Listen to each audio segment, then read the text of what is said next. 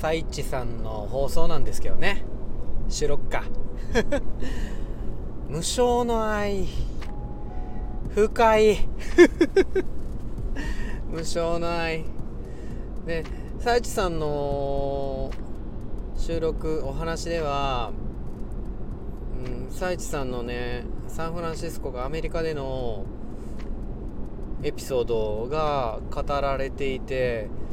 あなたもぜひ聞いてほしいんですけど非常に考えさせられますよね。でもサイチさんがアメリカで経験したこの悲しさっていうか憤りっていうか、ね、報われない愛情の行動っていうかまあ自分たちの生活の中に結構隠れているような気がして ね、もう子育てだってそうやし、ね、夫婦関係彼女彼氏どんだけなんかね愛は感情じゃなくて動詞やって言って頭で分かっててそれでいろんなね思いやりやそういうことをね素敵な言葉かけとかをしてもどっかどっかでね。どっかどっかで見返りを求めてしまうような、うん、そういう心があって。見返りを求めてしまった瞬間にそれは無償の愛ではないんじゃないかっていうようなね。ところ。そして愛の行動ってもう全て自己満足じゃないのかっていうね、うん、そういう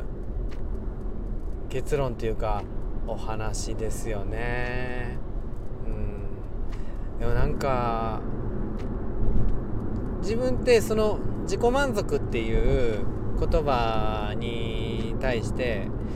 全然嫌悪感も何もないんですけども批判的な言葉として使われる時特になんかお前の配信なんて自己満足なんだよみたいな。そういう言葉を相手から言われた時は、反発しますね、うん、それがどうした？つって。反発っていうか、うん、それがどうした？みたいな話ですよね、うん、特にサイチさんの場合は自己満足かなっていう言葉で若干自分のことを責めていらっしゃるような空気感というか若干ね自分のことを残念な感じうんそういう感じじゃないな。でもなんかねしんみりするような感じだったんでだからあれなんですけどそういう人はね何て言うか自己満足で本当に高瀬はいいと思ってます。うんもうそれは何て言うんやろうな。もうねうん。我ただ思うゆえに我ありじゃないですけども相手の存在って本当に証明できないんですよねそこに実在してるかどうかって。そういうね根源的な話するとあれなんです。根源っていうかねふわーってわけわからんような話するとあれなんですけどだから何ていうかやっぱどどう突き詰めても自分で勝負していくしかないなって思ってます。でやっぱり何ていうか自分のことを満足させるっていうところから自分のことを愛するっていうところから始めないとやっぱりもう表立ってでも心の中でもそうですけども見返り求めちゃうもんね。うん。まあさもうなんか下世話な話。お金でもそうじゃないですか。もうめちゃくちゃめちゃくちゃ金持ってってて、ねあの、無心とかしないじゃないですか。いや、する人もね、いるかもしんないですけど、でも別にせんでもええから、ねそれと同じで自分のことをなんか愛情で満たしていないっていうか満たせてないような時の場合って本当に相手に対して自分のことを愛してって求めちゃう。子供だって大人だってそれは変わんないですよね。うん、でそんな時大人である自分たちは自分で自分のことを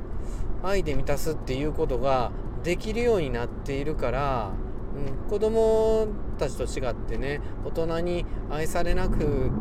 てもって言ったらあれやけど。うん、そういう手段がね一つあるっていうのは強みでだから自己満足の自己を満足させてからの相手に対する行為も自己満足だろうがやらん人よりやる人の方が100倍すごいと思う。んなん自己満足やんけとかっつって相手に思いやりのある温かい言葉をかけない人よりも自己満足だろうが何だろうが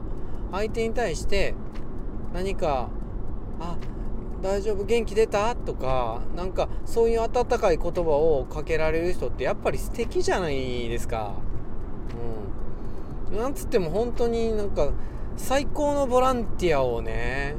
してる方だと思うんですよね。だから佐一さんがとっさにその車椅子のおばあさんを助けた行為っていうのは絶対もう誰がもう自己満足だらなんだろうがって言おうが言うまいがとてつもなく愛のある行動だと自分は思っていてでいやこんなこと俺が言わなくても佐一さんはね思ってらっしゃるかもしんないんですけど本当に温かいと思います、うん、その地域周りの人たちがそれをどう評価しようが、うん、佐一さんが佐一さんのその時点で行った自分の行為とっさに出た手っていうのは絶対それが事実やし愛ある無償の愛だと思います。自己満足とか関係ない。むしろ高瀬は自己満足を賛美します。知らんけど。まとまりませんね。深いですね。はい。失礼します。バイバーイ。